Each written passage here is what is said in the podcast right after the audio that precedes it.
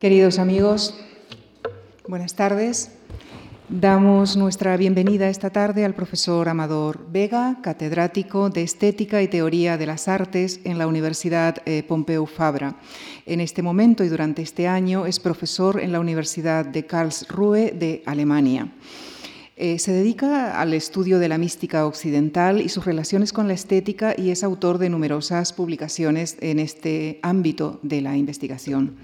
Sobre la figura que nos ocupará esta semana, la del filósofo Ramón Llull, ha dirigido proyectos de investigación y ha publicado Ramón Llull y el secreto de la vida, también traducido al inglés. Es comisario del año Llull en la, facultad, en la Universidad eh, Pompeu Fabra y de la exposición La máquina de pensar, Ramón Llull y el Ars Combinatoria en el Centro de Cultura Contemporánea de Barcelona, que se clausuró la semana pasada. Eh, y próximamente esta exposición irá a Alemania. El próximo jueves el profesor Amador Vega nos hablará de Ramón Llull y la cultura europea y esta tarde nos presentará la vida del filósofo y poeta mallorquín del que se cumplen 700 años de su muerte en la conferencia que ha titulado Imágenes de la vida y del pensamiento. Con nuestro agradecimiento les dejo con el profesor Amador Vega. Muchísimas gracias.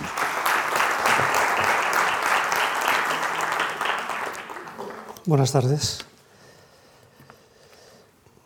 Pues muchas gracias a la Fundación eh, Mar por invitarme a hablarles de este personaje que ha ocupado y sigue ocupando gran parte de mi vida, aunque en algún momento de esta vida mía pensé que ya lo iba a dejar por un tiempo, pero las cosas no son así y en realidad mm, me alegro de, que, de poder seguir hablando de este personaje extraño, ¿verdad? Y muy singular. ¿Quién no ha oído hablar de Ramón Llull o de Raimundo Lulio? Eh, que, sería el, que sería el nombre eh, que, que, se utilizó en Castilla, por ejemplo, en, en la Universidad de Alcalá. ¿no? Eh, Cisneros creó la, la, que, la, que, sería la primera cátedra luliana eh, de la península ibérica y, en fin, hubo una gran tradición eh, de los estudios y de las traducciones sobre este personaje del que hoy les quiero hablar, sobre todo en relación a estas imágenes de la vida, ¿no? porque qué mejor que acercarnos a él y a su pensamiento a partir de un documento extraordinario. De Llull sabemos bastantes cosas. Sabemos que nació en Mallorca, tres años después de la, de la conquista, después de tres años de ocupación eh, o de asentamientos eh, musulmanes en Mallorca. Él venía de una, nació ya en Mallorca, de una familia catalana, de, la costa de Barcelona. Seguramente su nombre no era Llull, sino que era Amat, es decir, amado. Y esto es muy interesante, eh, no solo en términos psicoanalíticos, porque él escribió el, libro del amigo y del amado. El amado es, bueno, es una figura o incluso una alegoría de la divinidad ¿no? con la que él pues, eh, juega en cierto modo. Como les decía de Llull, sabemos bastantes cosas porque en 1311, eh, Llull muere en el 16, de ahí los 700, 700 aniversarios de la, de la muerte de, Raimundo. Hacia 1311, eh, tiene uno de los que serán mm, los, uno de los discípulos más importantes de Llull en Europa. El desconocimiento de Llull en, en, la cultura española es seguramente inversamente proporcional al interés que hubo en Europa, sobre todo en Francia, en Alemania, en Italia, en Inglaterra. Es decir, los grandes estudios sobre el lullismo se han desarrollado y se siguen desarrollando en las en distintas universidades europeas. Por ejemplo, en la Universidad de Friburgo, donde yo estudié, hacía 60 años, más de 60 años, que existe un Raimundus Lullus Institut, en donde se editan las obras la obra crítica de Ramón Llull en latín. Es decir, que hay eh, un interés continuado sobre la, obra y la figura de este, de este personaje. ¿no? Pero ¿quién era Llull y por qué en Alemania filósofos como Leibniz, por ejemplo, el descubridor del cálculo infinitesimal, gran matemático, filósofo y también teólogo, llegó a escribir su disertación, es decir, su tesis doctoral, en el año 1666, la Disertatio de Arte Combinatoria sobre Ramón Llull. Quizás no dedicada toda ella a Ramón Llull, pero fascinado. Estamos hablando de un Leibniz, de un matemático que a los 14 años empieza ya a escribir su tesis doctoral y muestra, el gran, y muestra un gran entusiasmo por este sistema, conocido como Ars Magna, que se inventa este hombre, este hombre de Mallorca, que no tenía ninguna formación académica, puesto que no, no fue nunca a la universidad como, como estudiante, aunque después llegó a enseñar en la universidad, ¿no? en la Sorbona, por tanto, la universidad más importante de Occidente en aquel momento. ¿Quién era este personaje? Como les decía, tenemos documentos, sabemos, bastantes cosas porque tenemos sobre todo dos documentos. Uno, el que tienen en pantalla, eh, se debe a, este primer, seguramente primer discípulo en París, Tomás Le Messier, maestro, de maestro en medicina y en artes de la ciudad de Arras, pero maestro en la Sorbona, que pocos años antes de la muerte de Llull, eh, les decía, muere en el 16, 1316, ya en el 1311 eh, constituye un círculo de admiradores, de, hoy diríamos de intelectuales, ¿verdad?, de profesores y bachilleres de la Universidad de París que se interesan por el pensamiento de Ramón Llull. Un hombre, además, Tomás de Messier, mm, protegido eh, por la Casa Real, dedicará, Tomás de Messier dedicará este breviculum, se llama, este, este, este, este manuscrito, este códice, de hecho, se lo dedicará a la reina uh, Juana, la esposa de Felipe IV, de Felipe el Hermoso. Se lo dedicará para que um, no solo defienda la memoria y la obra de Ramón Llull, de la que todavía no hemos, dicho, no hemos dicho nada, ¿verdad?, sino que además para que quede testimonio de los momentos más importantes de la vida de Llull, que es de lo que vamos a hablar hoy, básicamente. Es decir, de los momentos, los hechos de la vida, porque considerando que los hechos de la vida son fundadores también de nuevos cambios o nuevos paradigmas de pensamiento que se producen en el siglo XIV, a comienzos del siglo XIV, pues en ese, en ese ángulo, ¿verdad? En ese, en ese litoral eh, del Mediterráneo occidental, aunque después llegaría también a las grandes capitales europeas y también al Mediterráneo oriental, puesto que Ramón Llull viajó por todo el mundo de su época. Es decir, Ramón Llull es un hombre que era, era mallorquín, como les digo, pero viajó por todas las ciudades europeas y llegó también hasta Siria, eh, Tierra Santa, Chipre, etc. Tenemos dos documentos. Este códice, mm, que, se, que se compone en París, en torno al año 1311, que consiste en 12 folios que introducen el resto del libro, del códice, en el que se explica la doctrina, es decir, la filosofía de Ramón. Pero como introducción al pensamiento van las imágenes. Y además estas imágenes, como veremos o intentaremos imaginar, el próximo día les pasaré, si tienen paciencia, el próximo día les pasaré unas imágenes en movimiento que hemos, que hemos preparado, bueno, que se prepararon para la exposición. Porque de hecho este manuscrito es un manuscrito que mmm, pretendía, poner las pretendía poner la vida de Ramón Llull en movimiento y pretendía poner en movimiento el corazón o la mente, hoy diríamos, el espíritu de los que lo leían y que debían ser convertidos, no solo según la idea de una imitatio Christi, ¿verdad? Debían ser convertidos a la santidad eh, de los hechos eh, que están en la base de la vida de Llull, sino también al pensamiento, debían ser convertidos también al pensamiento de Ramón Llull. Tenemos este documento de 12, que es un documento, es lo que se conoce como un Codex Singularis, es decir, es un, documento, es un, es un manuscrito único, no hay otras copias. Y este manuscrito que eh, pues encargó Tomás de Mesía seguramente pues a miniaturistas extraordinarios de la escuela gótica de París, porque un manuscrito así en el siglo XIV eh, pues no existe comúnmente. Además, Llull y los que lo protegieron eh, se dedicaron a, escribir y copiar sus obras en, en, buen pergamino. Uno de los grandes filósofos del, siglo, del siglo XIII, Tomás de Aquino, por ejemplo, pues el papel de, la, de, las obras de Tomás de Aquino pues era bastante vasto, es decir, curiosamente no se han conservado también las obras de Llull. Un dato interesante que nos puede interesar así dentro de esta primera sesión de introducción es que mmm, es el filósofo del que se conservan del que se conservan, no, del que hay más copias manuscritas. Es el filósofo medieval del que hay más copias manuscritas, mucho más, por ejemplo, que Tomás de Aquino o que de Duns Scoto, ¿verdad? Esto ya indica también hasta qué punto pues, la pasión por, por las ideas de Ramón Llull en Europa pues, eh, circuló. Tomás de Messier encarga este manuscrito, él escribe el texto, es decir, los comentarios, los resúmenes, se llama Breviculum eh, porque es una síntesis de la inmensa doctrina eh, de Ramón Llull. Ramón Llull empieza a escribir hacia los 35 años, muere con 81 años, 82 más o menos, es decir, empieza tarde, ¿verdad? Como, como intelectual, podríamos decir, y sin embargo llegará a escribir unos 300 libros. Unos 300 libros de los que hemos conservado 263 títulos, en latín, catalán y árabe en árabe no se conserva ningún manuscrito, aunque hay, eh, pues hay textos, es decir, sabemos que escribió en árabe, que sabía el árabe, porque hay interpolaciones, ¿verdad? Y hay, y hay referencias internas en la obra de Ramón Llull, y además hay testimonios también externos.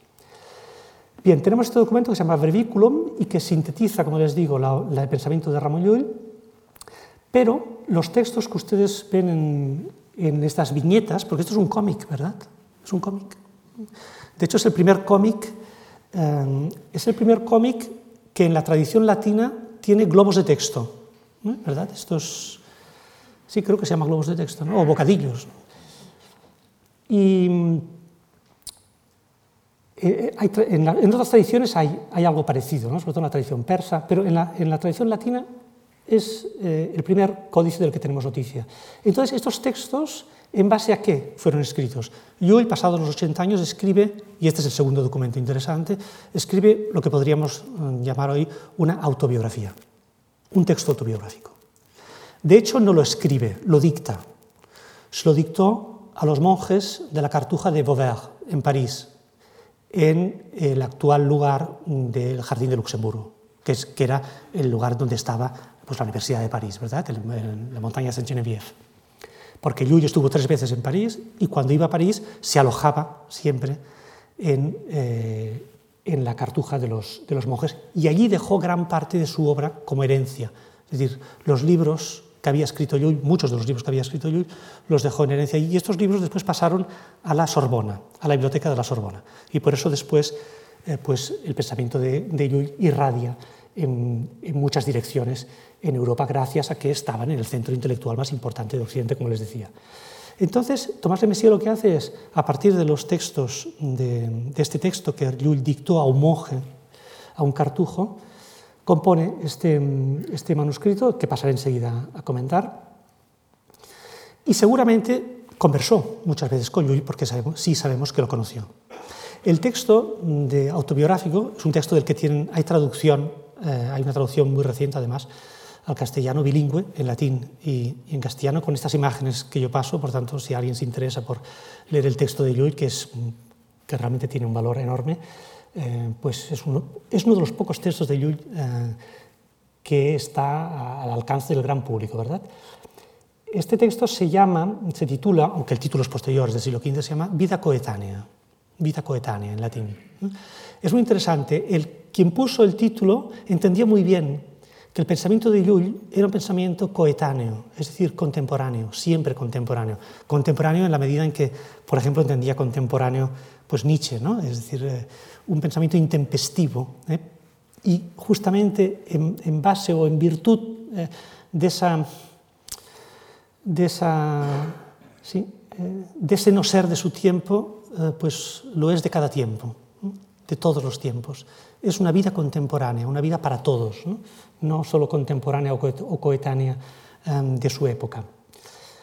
Tomás de Messier compone el texto y lo va, y por tanto, eh, ilustrando con estas, porque creo que aquí sí que se puede hablar de ilustraciones, ¿verdad? Pero no solo de ilustraciones de estas miniaturas. En realidad, aquí se podría utilizar una de las, una de las categorías que más utilizan hoy, en fin, por llamarlo categoría, ¿no? que es la idea de la imagen, la imagen movimiento, ¿no? la, imagen en movimiento, pues característica, por ejemplo, del pensamiento de, de Deleuze, pero también de otros pensadores contemporáneos, ¿no? porque, en efecto, nos ponemos en movimiento. En este primer folio vemos a Llull, a la izquierda, junto al lecho, y sabemos por la vida coetánea, que es así como empieza, porque toda vida empieza en el momento de la conversión, porque es la vida nueva, ¿no? es, es, el momento, es el momento en el que uno nace de verdad, nace el espíritu, en donde él eh, está escribiendo un poema, está escribiendo un, un, poema de amor, porque sí sabemos de Llull que, aunque no tenía formación académica, él dice de sí mismo que conocía el arte de trobar, el arte de trobar, es decir, el arte de componer versos, ¿no? como los trovadores occitanos. Y esto no es poco, no es, eh, esto es muy importante, porque de hecho Llull será siempre un poeta, será un poeta de la ciencia, será un poeta de la tecnología. Quizás ustedes saben que eh, Ramón Llull es el patrón de la informática, ¿no? porque, de nuestros ordenadores, porque el sistema binario, pues en cierto modo lo inventa él. En fin, el sistema binario es anterior y posterior a Llull, ¿verdad? Pero él le dio una, un aspecto muy peculiar. De esto hablaremos el, próximo día. Eh, pues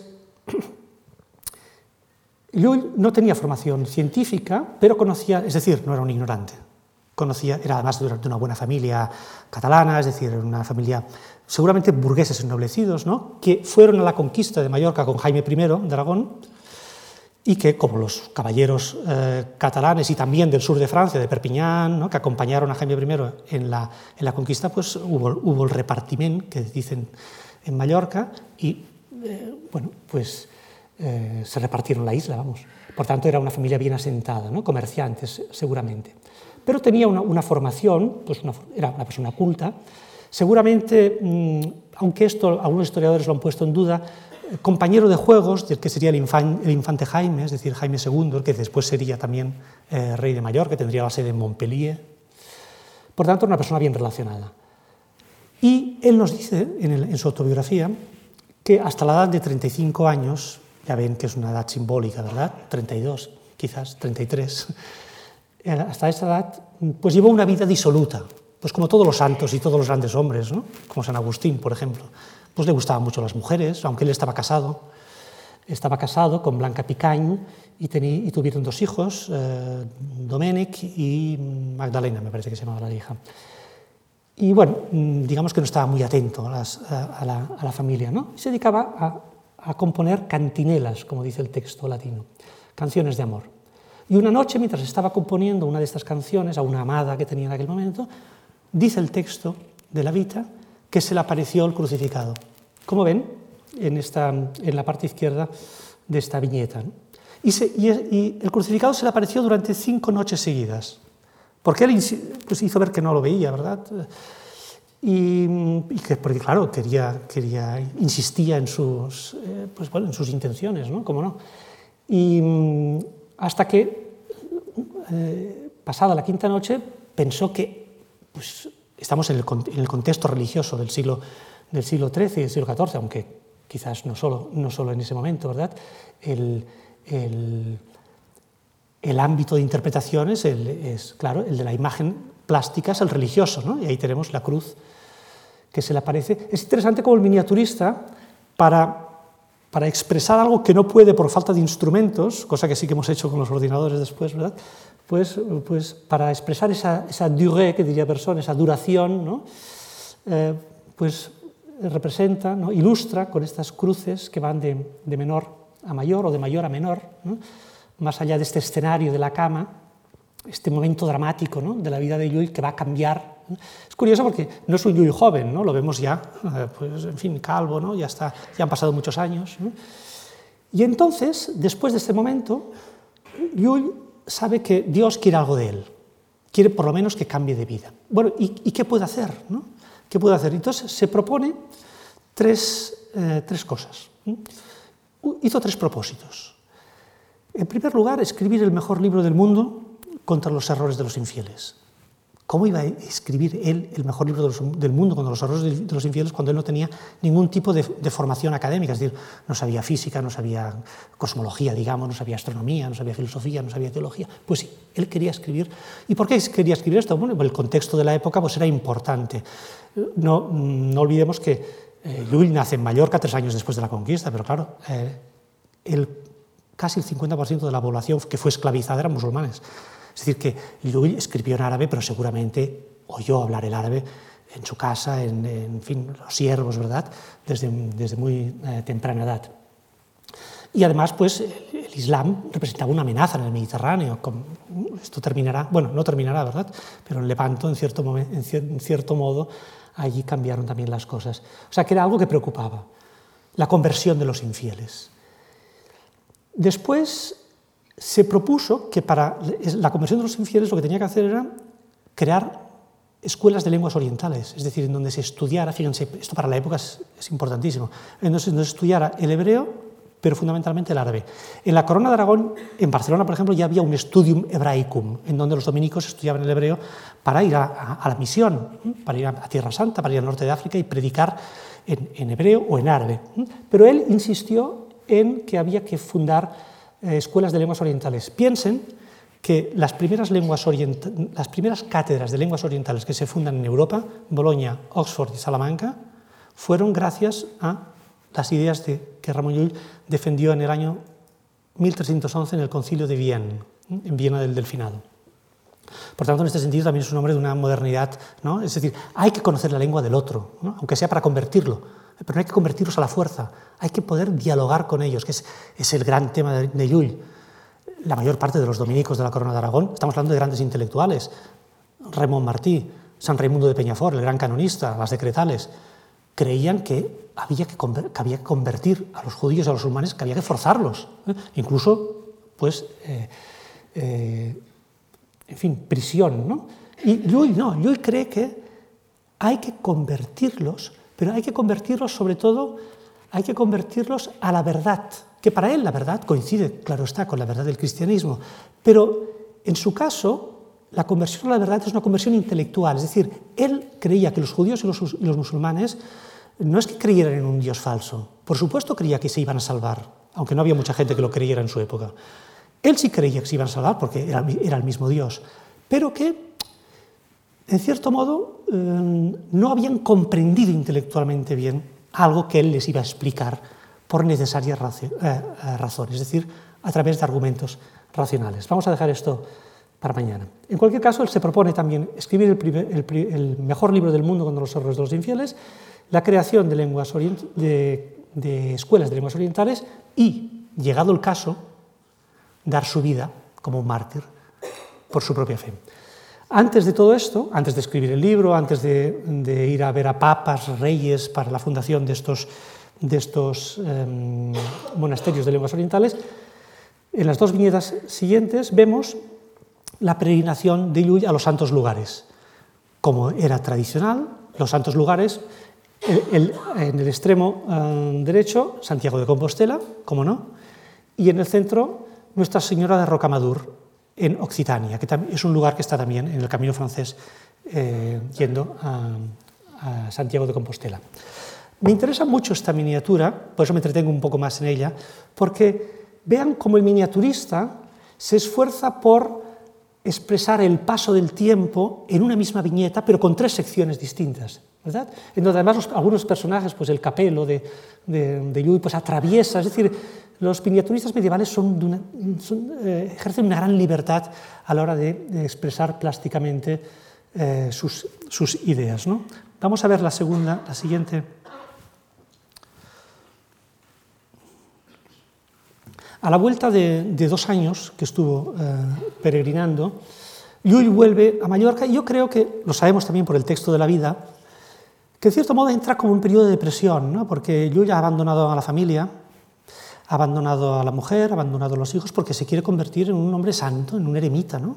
Y, lo sabemos por un documento notarial que la mujer se quejó de que los, había dejado, pues no digo en la miseria, pero que se había se había despreocupado de la familia. ¿no? Entonces pues, hay un documento notarial por el cual se obliga a que les pase, pues, eh, en fin, y los, los mantuvo, los siguió mm, eh, manteniendo a lo largo de, la, eh, de, su vida, tuvo, siguió teniendo relaciones también, pero en cierto modo él adquiere, como vemos a la derecha de esta, de esta imagen, eh, él asume el hábito de terciario franciscano. Es decir, Llull nunca fue un monje, ni fue, no fue nunca un religioso, ¿eh? que esto a veces pues, puede dar a, confusión, es decir, se convierte, se convierte a la verdad, es decir, entra en, en una vida de santidad, o, esa, es su intención, pero él nunca perteneció a ninguna orden, era terciario, ¿eh? por tanto, era un laico. Y esto es muy importante, porque en el siglo XIV ya los intelectuales se dan cuenta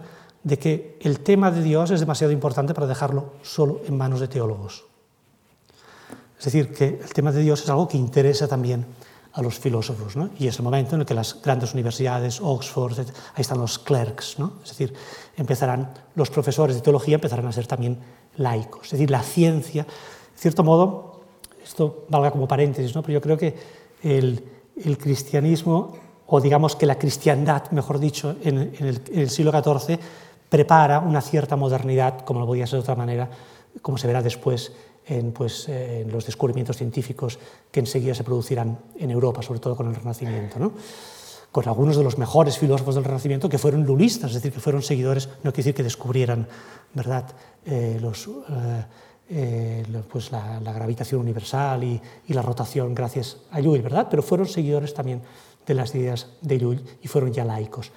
Lo vemos a la vuelta de, de la peregrinación de Santiago, en Mallorca, donde un poco despistado, no sabe muy bien qué hacer. Aquí lo vemos escuchando un sermón el día de San Francisco, y es interesante observar cómo, en cierto modo, el ideal franciscano está presente siempre en la obra, en la vida y en la intención de Ramón Llull. Recordemos, por ejemplo, que San Francisco también se va al norte de África, ¿verdad?, a dialogar directamente. ¿no? Eh, o sea que eh, el espíritu franciscano está también en la obra eh, y en el pensamiento de Llull. Bueno, entonces Llull tenía, para, para, tener, para poder escribir ese mejor libro del mundo contra los errores de los infieles, pues tenía que estudiar. Es curioso como la, la Vita Coetánea, este documento autobiográfico, eh, en el que se narra con detalle pues, los viajes que hizo. Pues en el año tal estoy en Messina, ¿no? Bueno, él habla en tercera persona, ¿no? Eh, Ramón estuvo en Messina, estuvo en Roma, estuvo en Nápoles, en París, es decir, que tuvo gran cura, ¿eh? tuvo gran cuidado en dejar constancia de los lugares en los que estuvo. Hay nueve años de los que no sabemos nada. Hay un blanco. A mí, me parece extraordinario, ¿no? porque alguien que no, tiene, que no tiene formación académica necesita una autoridad extraordinaria. Pues estoy pensando en San Pablo, ¿verdad? San Pablo, los demás discípulos de, de Jesús le decían, bueno, pero, tú qué dices, ¿no? No, no, lo viste, no viste nunca, no comiste nunca con él, con el maestro. Y, ah, no, pero yo lo vi en sueños, o sea, yo lo vi en visiones, claro. Ahí la, en la tradición visionaria en el cristianismo se impone ¿no? a, la, a la mera tradición eh, literaria. ¿no?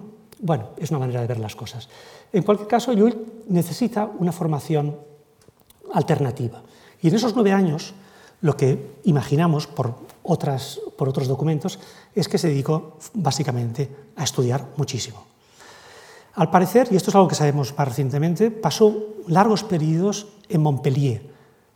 Ahí tuvo su scriptorium, por decirlo de alguna manera. Ahí, empezó a escribir libros de medicina y de derecho porque Llull, esos 200, 260 obras que nos han quedado, eh, sobre casi todos los temas, sobre física, sobre medicina, sobre derecho, incluso sobre navegación, por supuesto sobre filosofía, teología, libros sobre geometría, sin tener educación académica, ¿verdad?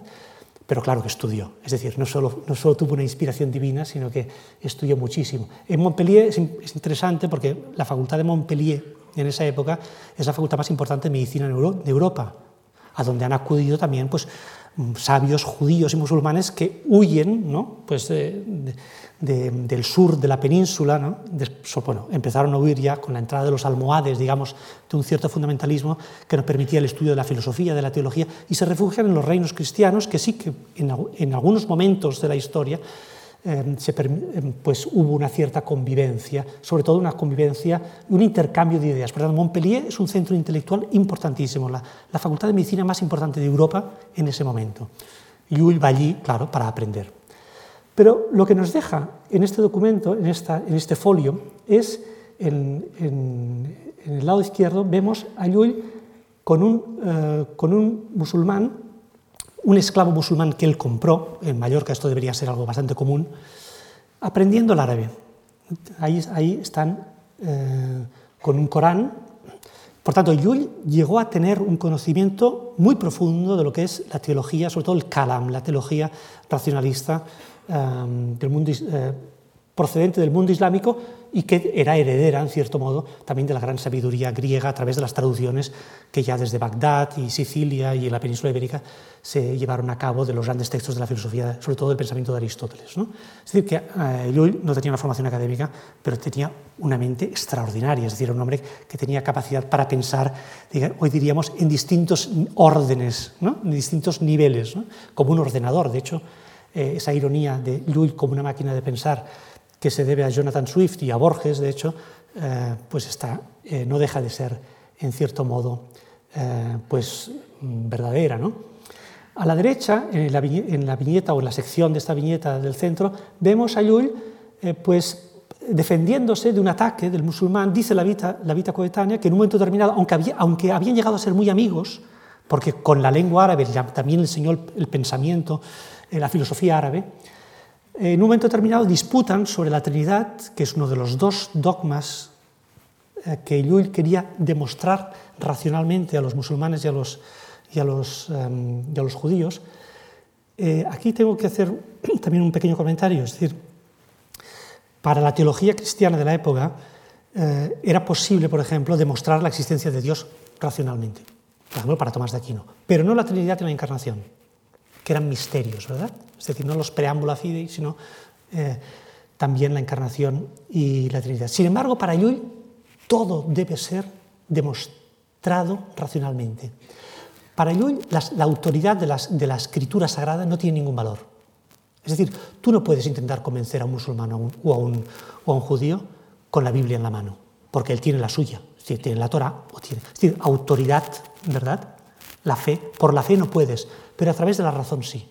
Por eso él creía que la Trinidad y la Encarnación eran dogmas que debían poder ser demostrados racionalmente. A mí me parece extraordinario porque, en fin, no sé qué idea podemos tener eh, comúnmente ¿no? sobre lo que es la, Encarnación y la Trinidad. Quizás en esto me entretendré un poco si puedo el próximo día. Pero eh, para ellos son estructuras, ¿no? son estructuras de pensamiento que además están en movimiento. ¿eh? La, la, Trinidad es una estructura es una estructura entre tres ítems, ¿no? entre, tres, entre tres personas, bueno, eh, que, que, corresponden además a tres, tiempos, a tres tiempos históricos en el cristianismo, pero, o la historia de, de, de, la tradición judía y cristiana, pero al mismo tiempo, filosóficamente hablando, es una estructura de interconectividad. Por eso Llull, en cierto modo, es el padre de, de esto que llamamos hoy en día el network, ¿no? es decir, es el, es el filósofo de la interconectividad. ¿no? Vamos a dejar esto un momento aquí, pero creo que eh, quizás es interesante decirlo ahora, porque cuando él habla de diálogo, de diálogo con los otros, está pensando sobre todo en esta interconexión. ¿no? Dice, ningún sujeto se define por sí mismo, sino por otro. Y por eso, eh, ya en su momento, Vladimir Yankelevich, el filósofo francés de origen ruso, dijo que, que era el filósofo de la diferencia pues bastante antes que Derrida, por cierto, ¿no? Le philosophe de la différence. ¿no? Es decir, ningún sujeto, podríamos decir ningún objeto de estudio, ¿no? se define por sí mismo, sino por otro. Es muy importante, por, tan, por tanto, para Llull, que de esa experiencia de diálogo con, con, el otro, él saca todo un pensamiento, toda una estructura ¿no? que tiene un fundamento teológico, como por ejemplo es la Trinidad o la Encarnación, que es un dogma que lo que pretende, lo que pretende explicar, en cierto modo, es pues, eh, el descenso, el, la conexión de la divinidad con la humanidad, simplemente. ¿no? Bueno, simplemente no lo sé, pero filosóficamente quizás se puede explicar así. A la derecha tenemos, en la tercera sección, el momento trágico de la, de la vida de, de que es, eh, después de esta pelea, de esta discusión, pues claro, eh, vinieron los, los, siervos, ¿verdad?, a, a defender a, a al señor de la casa y, bueno, y, y este musulmán quedó en prisión. Y yo pues, ahí tuvo, estuvo en un trance difícil porque no sabía qué hacer con él. ¿no? Y, y, mientras pensaba lo que podía hacer, porque por un lado lo quería mucho, pero por otro lado, pues claro, no olvidemos que estamos en, que estamos en, que estamos en el siglo XIII todavía, ¿no? Eh, pues este, este esclavo pues, decidió suicidarse. ¿no? Pero es curioso como vemos ahí, hay un diálogo muy interesante entre este esclavo, que ya, ya se ha colgado, ¿verdad? pero que está todavía ah, hablando con Llull. Pasados estos hechos dramáticos de la vida de Llull, que si leen el texto de la, autobiografía pues se darán cuenta hasta qué punto eh, lo sintió, encontramos en este folio ya a Llull En lo alto de la montaña de Randa, si conocen Mallorca, en el Pla, en el llano de Mallorca, está esta montaña, que era una montaña que ya tenía una tradición eremítica enorme. Por tanto, cuando hablamos de, de visiones, hablamos de experiencias extáticas, estamos hablando siempre a partir de esa categoría que a mí me gusta mucho de Michel de Certeau, que se llama la ruptura instauradora, es decir, ¿eh? La eh, en la tradición hay rupturas, pero estas rupturas se producen siempre, hay novedades, pero se producen siempre en base a aquello que renuevan. ¿no? Por tanto, em, eh, sube a una montaña que ya tiene un gran prestigio, ¿no? Eh, y allí nos dice él que una noche estrellada tuvo una segunda experiencia extraordinaria, pero no nos la define como una visión, sino como una ilustración intelectual. Es decir, es genial, ¿no? Llull de pronto ya no ve la cruz, ya no tiene visiones de la cruz, ¿verdad?, de Jesucristo, sino que nueve años después de esas visiones, es decir, nueve años después de, estar estudiando muchísimo, de pronto se le dio la manera de hacer ese libro que él quería hacer. Es decir, que la, la ilustración, la iluminación que tuvo fue una iluminación intelectual. Y a partir de ese momento, es decir, el contenido del libro que él quería escribir. Y entonces vemos a Llull como baja a un monasterio, el monasterio de la Real, ¿eh? en, también a las afueras de, de Palma de Mallorca, y entonces, en pocos días escribió la primera, no es la primera obra que escribió, pero es la primera obra que lleva como título Ars, y por eso es interesante, porque casi todas sus obras llevan como título, eh, llevan por título, llevan en el título la palabra Ars, arte, ¿no? Ars compendiosa inveniendi veritatem, arte breve inveniendi, de encontrar la verdad. Es muy interesante, antes se hablaba del, del trobar, ¿no? del arte de trobar, el poeta, porque invenire, invenire es trobar. Entonces, es decir, eh, descubrir, descubrir la verdad eh, es trobarla como, como el trovador, pues busca y encuentra palabras para componer, dicho de una manera un poco rápida, ¿verdad? Es decir, que la idea que tiene, que tiene porque además eh, Llull está ahí mm, peleándose con la idea de la inventio de los, de los filósofos aristotélicos. Pero bueno, yo creo que es muy interesante observar cómo para él la ciencia es algo que se encuentra, que se encuentra, es decir, que se descubre, como se descubren los, secretos de la naturaleza. ¿no? Es muy franciscano, ¿verdad? Dios está en los pájaros, están las plantas, están los peces. Entonces hay que, esos signa, esos, esos símbolos, nos hablan del Creador. Él escribe ese libro, es un libro prácticamente incomprensible, lleno de letras, es un libro con notaciones algebraicas, ¿verdad? Ustedes habrán visto quizás al comienzo esas ruedas que giraban, ¿no? y porque él creía que eh, los conceptos de la teología debían ser sustituidos por letras. Entonces, porque así la mente discurría, eh, y discurría más velozmente, veloz, con, mayor velocidad, claro, pero sobre todo eh, se, preparaba como arte de la memoria, ¿no? que eso es lo que interesará después en el siglo, en el siglo XVI a un, a un gran filósofo europeo como, como será Giordano Bruno, ¿no? que fue un gran lulista, llegó a escribir hasta cinco tratados de comentario a esa obra de Ramón Llull, el, arte breve eh, de, descubrir la verdad. Llull es, eh, em, eh, el infante Jaime lo llama Montpellier porque dice, a ver, ¿qué es esto que has escrito? ¿no? Va a ser algo, en fin, que no se puede enseñar. ¿no? Y algunos maestros pues, franciscanos le dan la aprobación y sí, sí, esto se puede entonces empezar a predicar. ¿no? Porque ese debía ser, por decirlo de alguna manera, el manual para los predicadores, pero un manual de filosofía, un manual, una gramática, de hecho que estaba compuesta, esta gramática estaba compuesta de un sistema científico. ¿eh? Cuando hablamos de sistema científico estamos hablando de, un sistema artístico, ciencia en el sentido, por ejemplo, que, en el que utilizan la palabra ciencia en, latín o, Wissenschaft en alemán, ¿no? es decir, un saber universal. ¿eh? No estamos hablando solo de modelos epistemológicos, ni de física, ni, de biología, solo de eso, sino que estamos hablando de eso y de muchas otras cosas también y al mismo tiempo. Él crea un sistema científico que intentaré resumirlo brevemente. Eh, para Llull, la realidad es una realidad dinámica y relacional. Dios se ha comunicado al mundo a través de sus nombres, de los nombres de Dios. Dios es bueno, Dios es grande, Dios es eterno, Dios es glorioso, Dios es... Eh, etc. Eso es lo que se llaman los nombres de Dios. Lo que para Platón eran las ideas, una especie de arquetipos. Bueno, pues Llull se dio cuenta de que eso lo compartían judíos y musulmanes.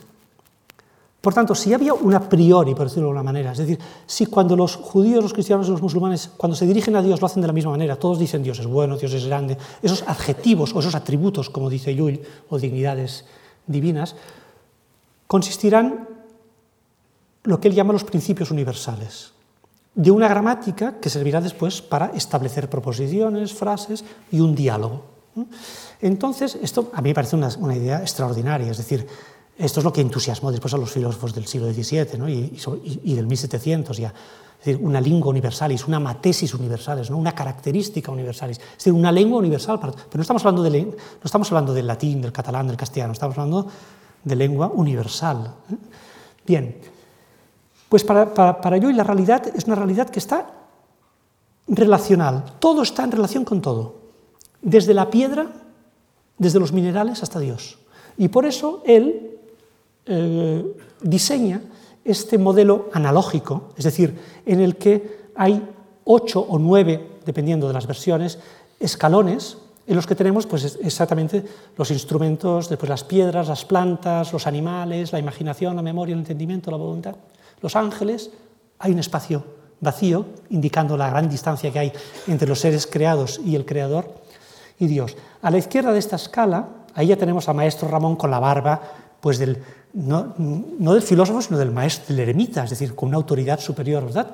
Y a la izquierda tenemos una serie de estas figuras, son filósofos, que, le, lanzan preguntas en base a una tabla de categorías. Es la tabla de categorías de Aristóteles. Por resumirlo, le hacen preguntas, cuándo, cómo, es decir, cantidad, cualidad, relación, modalidad, porque todas las cosas que existen existen en un lugar, existen en un tiempo, existen con relación a otras, es decir, el modo, ¿verdad? Todo, todos los seres, de todos los seres se puede predicar algo con respecto al tiempo, con respecto al espacio, etc. Esos filósofos, y ven, por tanto, esa trama, ¿eh? esos hilos, esas relaciones entre todos los sujetos de la escala, que son los grados de la existencia, y las preguntas filosóficas. Y a la derecha tenemos esa misma escala que también sirve no solo para entender filosóficamente cuáles son los principios del entendimiento, sino que sirve también para alcanzar los misterios de la fe. Pero fíjense qué interesante, porque ahí tenemos un, sistema, eh, un, sistema, compensatorio típico de, las, teologías medievales de vicios y virtudes, ¿no? que son estos, estas figuras que tiran del ángel. Ese ángel es una, es, es una alegoría del intelecto ayudado por dos ángeles al lado que son la memoria y la voluntad, es decir, las tres potencias del, ánima, del alma, según San Agustín, memoria, entendimiento y voluntad. Pero vean que memoria, entendimiento y voluntad en realidad es el Padre, el Hijo y el Espíritu. ¿eh? La memoria, según San Agustín, la memoria es el Padre, es el Antiguo Testamento. ¿verdad? Bueno, pasado, presente, futuro. Por tanto, las, las potencias del alma que suben, que suben a entender los misterios de la fe. Porque Llull a diferencia de Isaías, por ejemplo, dice que la fe es una gota de, es una gota de aceite que flota en, un, en un vaso de agua. El agua es el intelecto y la fe es el aceite. El aceite es el que alcanza a entender los misterios de la fe, pero sin el intelecto no hace nada. La fe sin el intelecto no va a ningún lado. Por eso eh, en algunas ocasiones pues, se ha hablado de, racionalismo, luliano, etc. Bueno, me parece una, una, es más compleja, ¿verdad?, esta, esta diapositiva o esta, este folio, pero muy interesante porque el que hizo eh, este, este códice eh, lo distribuyó de esta manera. Primero hay tres momentos de la vida de Joule, en el centro hay la explicación del sistema científico y después acaba con la vida. Es, el orden me parece extraordinario. Y aquí tenemos los ejércitos de la filosofía. En primer lugar tenemos a Aristóteles, con las sensaciones, es decir, son los principios y, del, órgano aristotélico, de la lógica aristotélica, que van a asaltar la torre de la, torre de la falsedad, defendida aquí, pobres, por judíos y musulmanes que están en el error, ¿eh? están en el error. Pero es un error intelectual, como digo yo, y tienen, tienen, tienen prisionera, ¿verdad?, a la verdad. Y está Aristóteles con sus ejércitos, después está Averroes, el gran comentador de Aristóteles, el filósofo árabe, filósofo eh, español, ¿verdad? Pero que a diferencia de, Aristóteles, para él la facultad superior es la imaginación o la fantasía. Ahí tenemos un obispo que tira de, Aristóteles, eh, perdón, de Averroes para que la, fantasía no se desboque. ¿no? Y después habría que verlo porque es un, folio doble. ¿no? Y tenemos el ejército de Llull con todo su aparato. ¿eh? Esos, tres, esos tres heraldos, son la memoria, el intelecto y la voluntad. Ramón Llull y todos los principios para convencer eh, de la verdad a aquellos que, pues, que, no la poseen. ¿verdad? Y aquí tenemos, ya son los últimos, las últimas viñetas, eh, volvemos a la vida, a los relatos de la vida. Tenemos a Llull. Llull fue con este libro, bueno, con este libro, ¿no? Eh, este libro del que hizo pues, 360, perdón, casi 300 versiones. Él escribía indistintamente en catalán, latín y árabe. Estamos hablando del catalán del siglo XIII.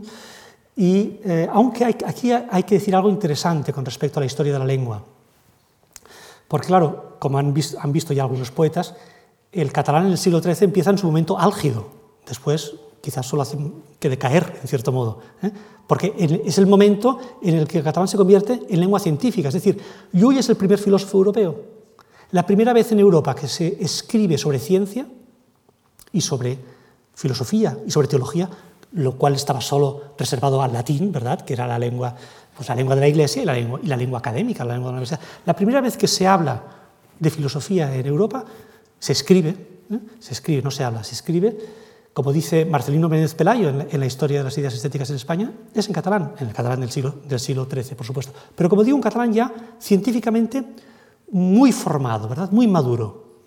Él escribe sobre todo las obras, eh, también él escribió eh, lo que nosotros diríamos novelas, ¿no? el, el, libro de maravillas, por cierto que hay una, traducción recita al castellano extraordinaria. ¿eh? Um, aunque ya en el siglo XVI hicieron, eh, Cepeda hizo una, que era, estaban los tercios de Flandes, pues ya hizo una, ya hizo una traducción del, del, libro de maravillas, del Félix o del libro de maravillas, ¿verdad? Las obras más literarias están escritas en lengua, en lengua vulgar, ¿eh? es decir, en, en, catalán, en lengua materna. Y las obras científicas, claro, eran para, para hablar a los filósofos de París y para los filósofos de, de Roma, están, están escritas en latín, ¿no?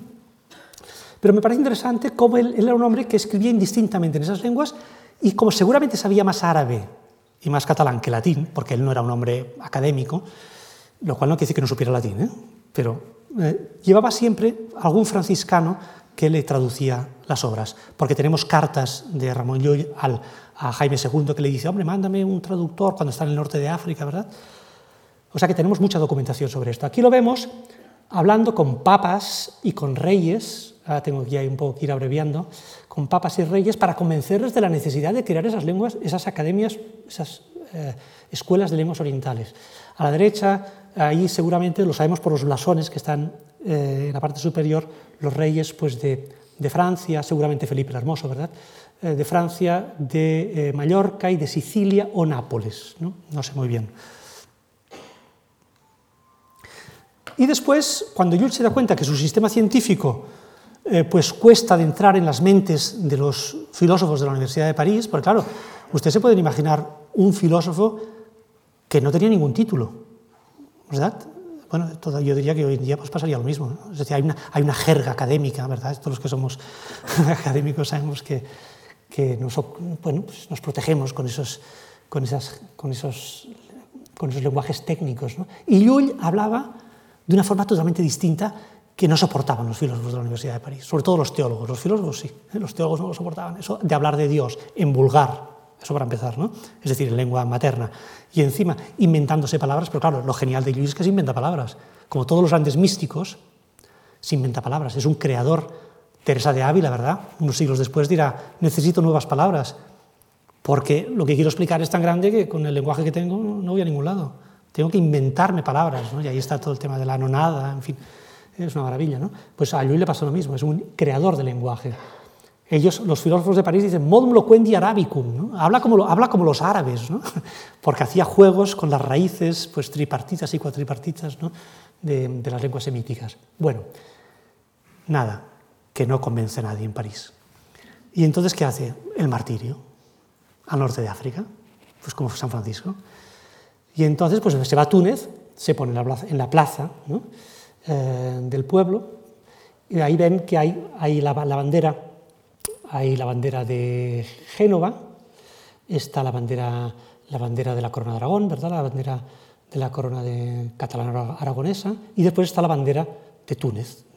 ¿Por qué? Porque a pesar de que en la península pues, había, había mucho rifirrafe, ¿verdad?, eh, entre los reinos, había embajadas, consulados comerciales, es decir, había relaciones entre, en este caso, pues entre Mallorca, entre Cataluña y el norte de África, relaciones comerciales, independientemente de la guerra, podríamos decirlo, ¿verdad?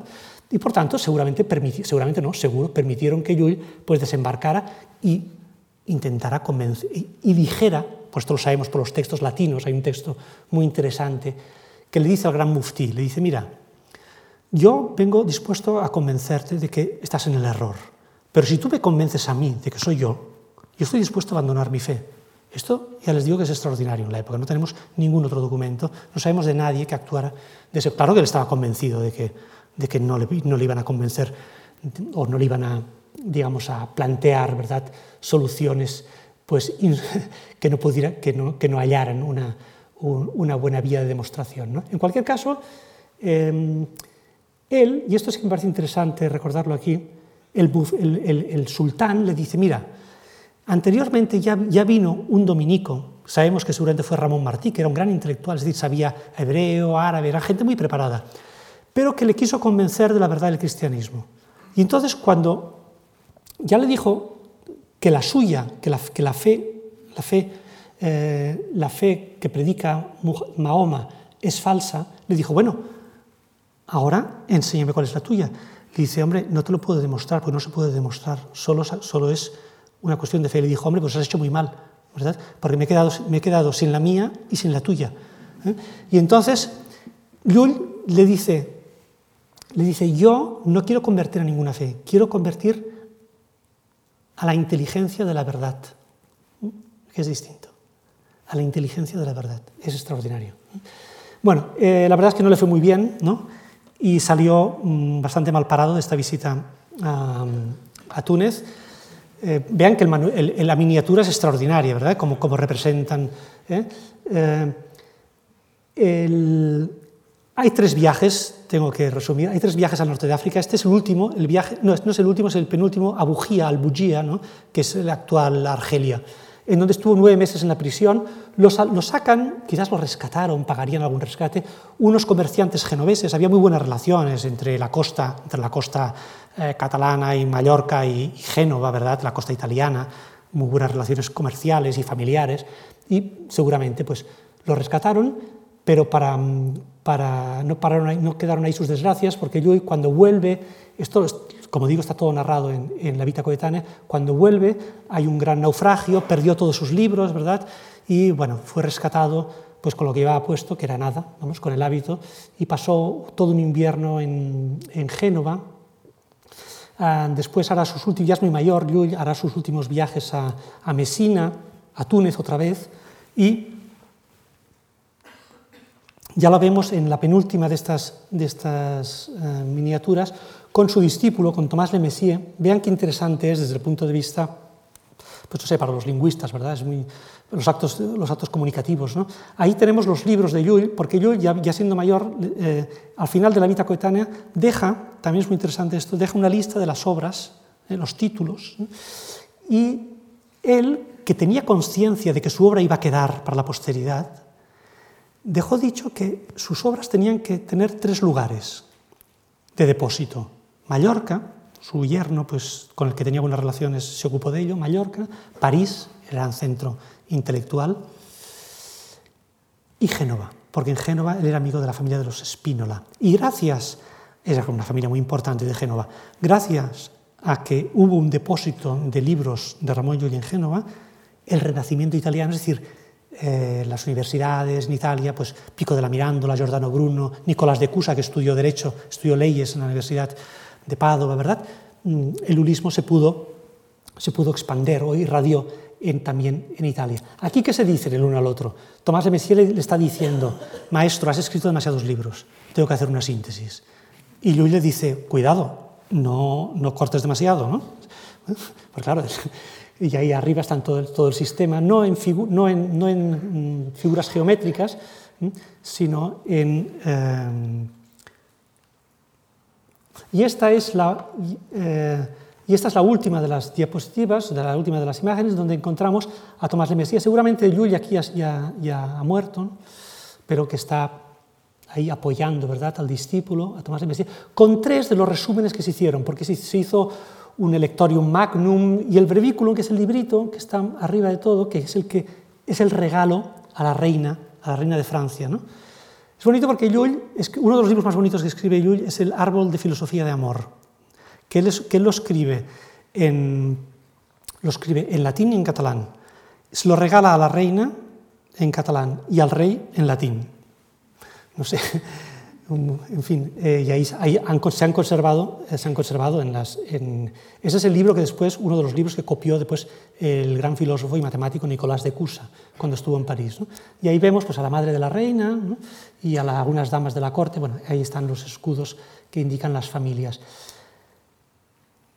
Este manuscrito, cuando muere Tomás de Messier, este personaje que tenemos aquí, pasa a sus sobrinos, porque era, era un clérigo, Tomás de Messier, pasa a sus sobrinos que lo dan a, a, la, a, la, biblioteca de la Sorbona, de la Universidad de París. Después aparece en Poitiers y después no sabemos qué sucede y en el siglo eh, finales del XVIII lo encontramos ya en Alemania, en la Selva Negra, en San Cándido, si no recuerdo mal. Y después hay un incendio enorme y este, esto lo compra un abogado de la Universidad de Freiburg, de Friburgo de Brisgovia, y acabará sus días, bueno, acabará sus días, Hoy, en la actualidad, está en la ciudad alemana de Karlsruhe, en la Landesbibliothek, en la biblioteca pues, del, Estado uh, de Baden-Württemberg, y se conserva allí. Es un, como les digo, es un manuscrito único. Y este manuscrito es el que da lugar, en cierto modo, a que después, no solo este manuscrito, pero fundamentalmente, se crearán círculos de estudiosos de la obra de Llull, porque eh, no, me he referido a ello, pero pocos años antes de su muerte hay un grupo de bachilleres y de maestros de la Universidad de París que aprueban las tesis de Llull y entonces la obra de Ramón Llull empezará a ser difundida pues siglo tras siglo. En realidad el lullismo, eh, aunque me haré referencia a ello quizás espero más detenidamente el próximo día, hasta el siglo XVIII, o sea, el que le dará el toque de...